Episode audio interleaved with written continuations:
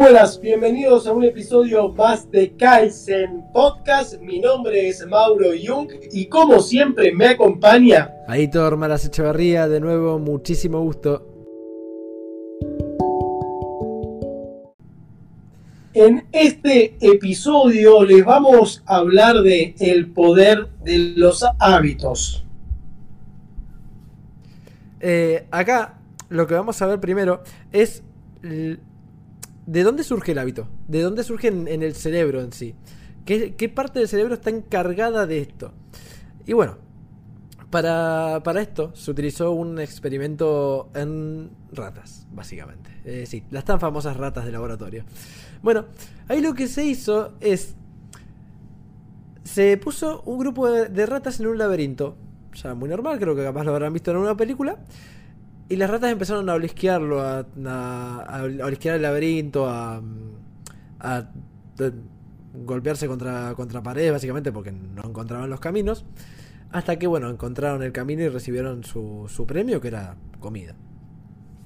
Ok, ¿qué pasó? Después ese mismo grupo de ratas lo llevaron de nuevo al mismo, al mismo laberinto. Y ahí como que ya estaban más habituadas. En esos dos casos, ¿qué, qué sucedió? ¿Que ¿Qué parte del cerebro es la que se estimuló? Se estimularon las glándulas basales, que esas terminaron siendo la- las más responsables en, en la creación del hábito, en la rutina. A medida que, una, que las ratas estaban más acostumbradas, esa parte del cerebro se estimulaba menos, hasta ya formar una rutina, hasta ser automático directamente. Bueno, la creación de un hábito es un bucle de tres pasos. Tenemos la señal, que vendría a ser eh, el que le da orden a nuestro cerebro para realizar una acción determinada. Después está la rutina, que corresponde a la realización de la acción. Y por último tenemos la recompensa, que es la que informa a nuestro cerebro si vale la pena recordar este bucle para próximas ocasiones. Vamos a poner un ejemplo. Supongamos que estamos o que estamos en nuestra casa aburrido. Bueno, el aburrimiento es la señal que le dice a tu cerebro que necesitas hacer una acción determinada. Esta acción puede ser mirar la tele o estar en el celular. Eh, y por último tenemos la recompensa, que en este caso es mejorar tu estado de ánimo o sacarte el, aburrimiento. Si repetís estas acciones de una manera continua, habrás formado un hábito en tu vida. El inconveniente es que nuestro cerebro no distingue entre buenos y malos hábitos. Y cada vez que te sentís aburrido, vas a desperdiciar tu tiempo en actividades que no aportan nada para tu desarrollo personal. Lo bueno de los hábitos negativos es que se pueden sustituir. No se puede sustituir ni la señal ni la recompensa, pero sí la rutina. Y esto es lo importante. Entonces, si vos te sentís aburrido en tu casa, en vez de ir a ver la televisión o estar en el celular, te podés sentar a leer un libro o hacer una caminata por el parque, hacer ejercicios. Ahí estarás empezando a sustituir los hábitos negativos. Y esto es muy importante que nosotros también lo hemos dicho en otras oportunidades. Lo importante es de que leer, hacer ejercicios y hacer cosas para tu desarrollo personal. Y es esto lo que eh, se trata de hacer en forma de hábito, cosa que lo hagas automáticamente. Bueno, y en este caso inclusive puede haber algunas señales esporádicas. Como, bueno, en realidad que pueden afectar a un grupo. Imaginemos que están en un grupo de trabajo, un grupo de personas, y de pronto, eh, no sé, suponer que vivís en Argentina y hay una crisis. Muy normal, cosa de todos los días. bueno, eh, en esta señal de crisis, un buen líder lo que sabe es aprovecharla en sí. ¿Cómo? La señal es el efecto disparador dentro del grupo. Un líder lo que hace es cambiar la rutina, mejora los procedimientos de trabajo y así se obtiene la recompensa, que es, eh, bueno, eh, sobrevivir a esa crisis, inclusive obteniendo muchas ganancias de por medio. Un buen líder inclusive aprovecha la crisis a tal punto de que el sentimiento de crisis lo alarga, lo alarga en el tiempo. Es decir, que si una crisis no se dura un mes, él hace que dure un mes y medio, porque ese sentimiento lo aprovecha a tal punto que termina creciendo exponencialmente. Claro, después la rutina se queda. La rutina de haber, de haber tenido esa crisis. Y eso provoca, bueno, cada vez una mejora sustancial en el rendimiento de la empresa. Es un sentimiento esporádico, por así decirlo. Nosotros podemos desarrollar distintas clases de hábitos, pero también estos pueden ser inculcados por la sociedad o también por, lo, por los medios de comunicación. Hay una historia que cuenta eh, sobre una publicidad que se realizó a comienzos del siglo XX. Era Pepsodent, una pasta dental. Esta publicidad fue dirigida por Cloud Hopkins y logró incrementar el uso de la pasta de dientes significativamente a partir de los, del 1900, que se usaba al principio 7% de la población usaba pasta de dientes y luego de esta publicidad, 10 años más tarde, el 65% usaba la pasta de dientes y sobre todo la Pepsodent. ¿Cuál fue la estrategia publicitaria? La estrategia fue buscar un hábito. Para eso se utilizó el bucle de los tres pasos.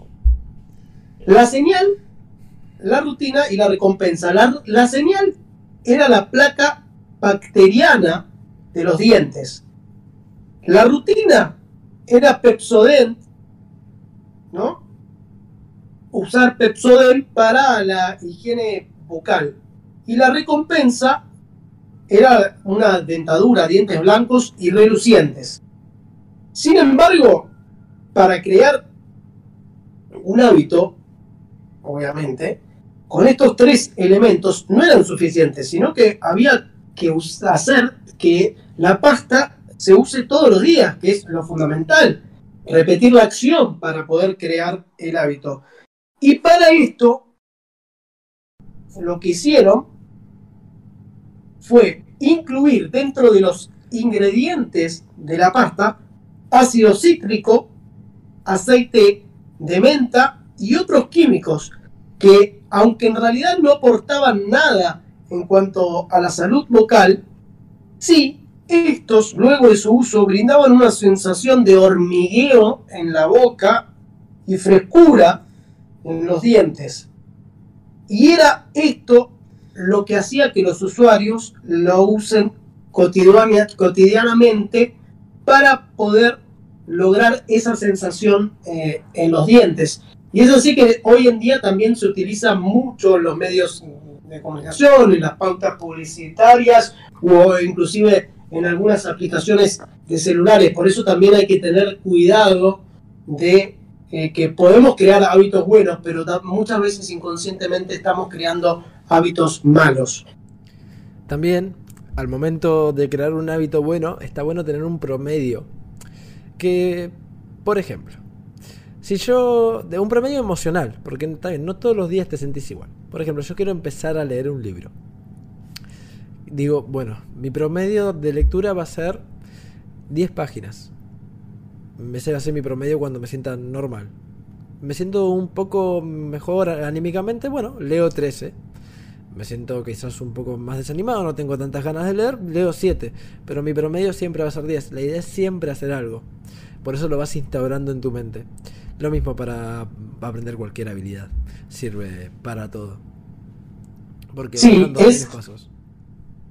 es y también importante resaltar y destacar que lo recomendado, un hábito, aproximadamente 30 días, vamos a poner, lo ideal es crear un hábito por vez.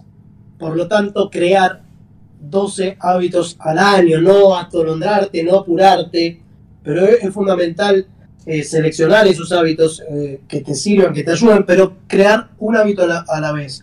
¿Por qué? Porque nosotros también tenemos fuerza de voluntad y esta fuerza de voluntad se va agotando. Entonces no tenemos que desesperarnos, ir pausados y crear un hábito por mes, un hábito a la vez. La fuerza de voluntad se entrena generalmente. Si vos querés entrenarla más eficientemente, a veces resulta muy efectivo estar en, grupos. Porque hay muchos grupos inclusive de autoayuda, grupos inclusive de estudio, lo que sea. Pero también a veces es bueno si formas un hábito en conjunto. Se puede hacer tranquilamente uno formar hábitos solo, no hay ningún problema. Pero en caso quizás quieras aprender inglés y demás, a veces a uno lo que más lo impulsa, y esto lo charlé con con colegas y compañeros míos, a veces a uno lo que más le impulsa a aprender no es el hecho de estudiar inglés, sino que ya empezaron a estudiar inglés, pagaron una matrícula, están ya sus buenos meses ahí, no quieren perder el, el beneficio que han obtenido de... no quieren de, de, ese, de ese tiempo, de ese tiempo estudiando. No sé si me doy a entender. Sí, sí, es verdad.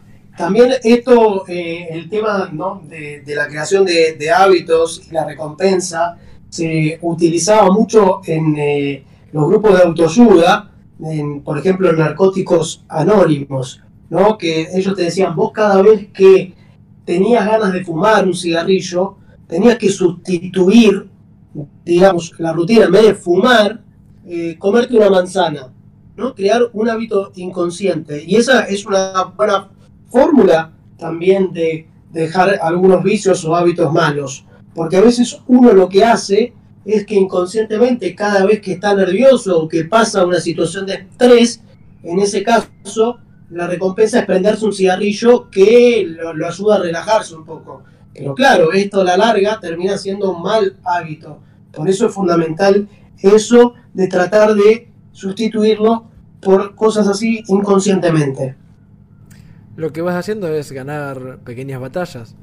Quizás también lo hablamos en podcasts anteriores. El simple hecho de levantarse y tender la cama o tener una pequeña rutina de meditación a la mañana y antes de acostarse cambia muchísimo la situación sentimental y te hace hacer una introspección respecto a los hábitos que tiene cada uno. Hay que entender también que el 90% de las cosas que hace uno en el día son inconscientes quizás uno diga hacer 12 hábitos, eh, uno por mes, sea quizás, wow, un montón, 12 cosas nuevas, 12 hábitos que, que cambien en, mi vida, 12 rutinas, eh, es bastante. Pero se puede hacer con desde pequeñas cosas hasta cosas mucho más grandes como lo que dije recién, tender la cama es una pequeña cosa, quizás el hábito de la lectura, de pasar desde 15 a 20, a 30, 50 páginas por día, uno lo va aumentando progresivamente. Y como dije, inclusive tiene que varar con el nivel de comodidad que vayan sintiendo. Sí, también es fundamental tratar de eh, implementar en la vida, de ir tomando más conciencia de las cosas que hacemos, porque nosotros también lo hacemos, como dijo Aitor, lo hacemos mucho en el sistema automático, entonces vos vas haciendo y haces muchas cosas a la vez, y eso es lo que no está bueno, ¿no? Hacer muchas cosas a la vez. Entonces, quizás cuando cocinás, prestar atención a lo que estás cocinando, o el hecho de que dijo Aitor de hacer la cama, ir tomando conciencia, lo que habla hoy en día, lo que es el mindfulness, vivir con, plenitud, vivir con conciencia, y eso creo que también es eh, fundamental. Y una de las cosas importantes, a mi parecer, que es lo de la creación de, hábitos, es que después eh, te cuesta menos hacerlo. A mí me, me pasó particularmente cuando empecé a crear el hábito con la lectura, y que al principio me costaba y no podía estar concentrado tanto tiempo y yo decía, uy, leer una hora por día, qué difícil, claro, pero estamos constantemente recibiendo estímulos y eso hace que una hora de concentración total sea totalmente diferente, pero una vez que vos lograr ese hábito, la recompensa es increíble. Yo después de leer algo que me aporta, realmente me siento mucho mejor y estoy con, con mejor... Eh, eh, predisposición a encarar mi día o, lo que resta del día, o si lo hago a la noche, de irme a dormir bien, o por ejemplo también hacer yoga, que eh, fue uno de los hábitos que, bueno, que lo estoy creando, llevo 25 días haciendo yoga todos los días, tratar de... Y realmente noto, eh, noto unas diferencias en mi estado de ánimo, cómo me siento corporalmente, también la relajación. Y esto es es importante porque al principio cuesta muchísimo. Decís, 30 minutos de yoga, uh, es, es un montón, ¿cómo lo hago? Claro, pero hay que ir paso a paso, como todo, y es eh, fundamental tratar de hacerlo, y sobre todo que después es para un bien tuyo, algo que te va a hacer bien. Lo que pasa es que a mucha gente le cuesta y ya quiere el resultado final. Pero no es todo así en la vida, hay que ir de a poco. Hablaste de algo fundamental que me quedó picando. El tema de la atención. La atención es muy importante a la hora de hacer un hábito. Eh, quizás como dijo Mauro, digo, wow, una hora de lectura es bastante, pero se logra con, con, métodos y técnicas, no sé, ya lo hemos hablado en varios podcasts, inclusive el método, la metodología Pomodoro, estudiar 25 minutos, descansar 5, pero esos 5 minutos de descanso, no te quedes sentado en el mismo lugar que vos estudiaste, no, salí de una vuelta por tu casa, regalas plantas o lo que sea, salí de ahí. También a la hora de, comenzar un nuevo, un nuevo hábito, también puede ser importante esto de ordenar tu espacio, estar cómodo. Porque la verdad el espacio físico influye bastante. Quizás te gusta estudiar con música, quizás te gusta estudiar sin música, o realizar la actividad que quieras realizar eh, en sí, con o sin música. Pero es importante que lo vayas definiendo tener una conducta al respecto. Y también ser consciente de ello, como dijo Mauro. Sí, sí, yo lo, que también quería, quería resaltar es algo que justo se, me vino a la mente y que lo recomiendan también en lo que es el mindfulness, que es importante, que nosotros eh, al tener muchas cosas en automático también, nosotros muchas veces vamos a, eh, a nuestro trabajo de manera automática, porque como siempre hacemos el mismo camino, ya lo tenemos totalmente incorporado, no importa si vas en auto, si vas en bicicleta o si vas caminando. Está bueno también tratar de tomar conciencia, ir por un camino distinto, ver cosas nuevas. Eh, a mí me, ha pasado que ah, una vez yo iba siempre a mi trabajo, voy en bicicleta, porque acá en Alemania se usa mucho la, la bicicleta, y porque estaban refaccionando las vías donde pasaba, digamos, el, el como se dice, el metro, porque muchas veces el metro va por, va por arriba también acá, donde pasaba, estaban refaccionando las vías donde pasaba el metro, entonces tuve que eh, ir por un camino diferente. Y ahí empecé a descubrir nuevos lugares, o un café interesante y decía, wow, qué bueno, acá hay un café donde me gustaría leer, por ejemplo, o un bar para ir con mis amigos.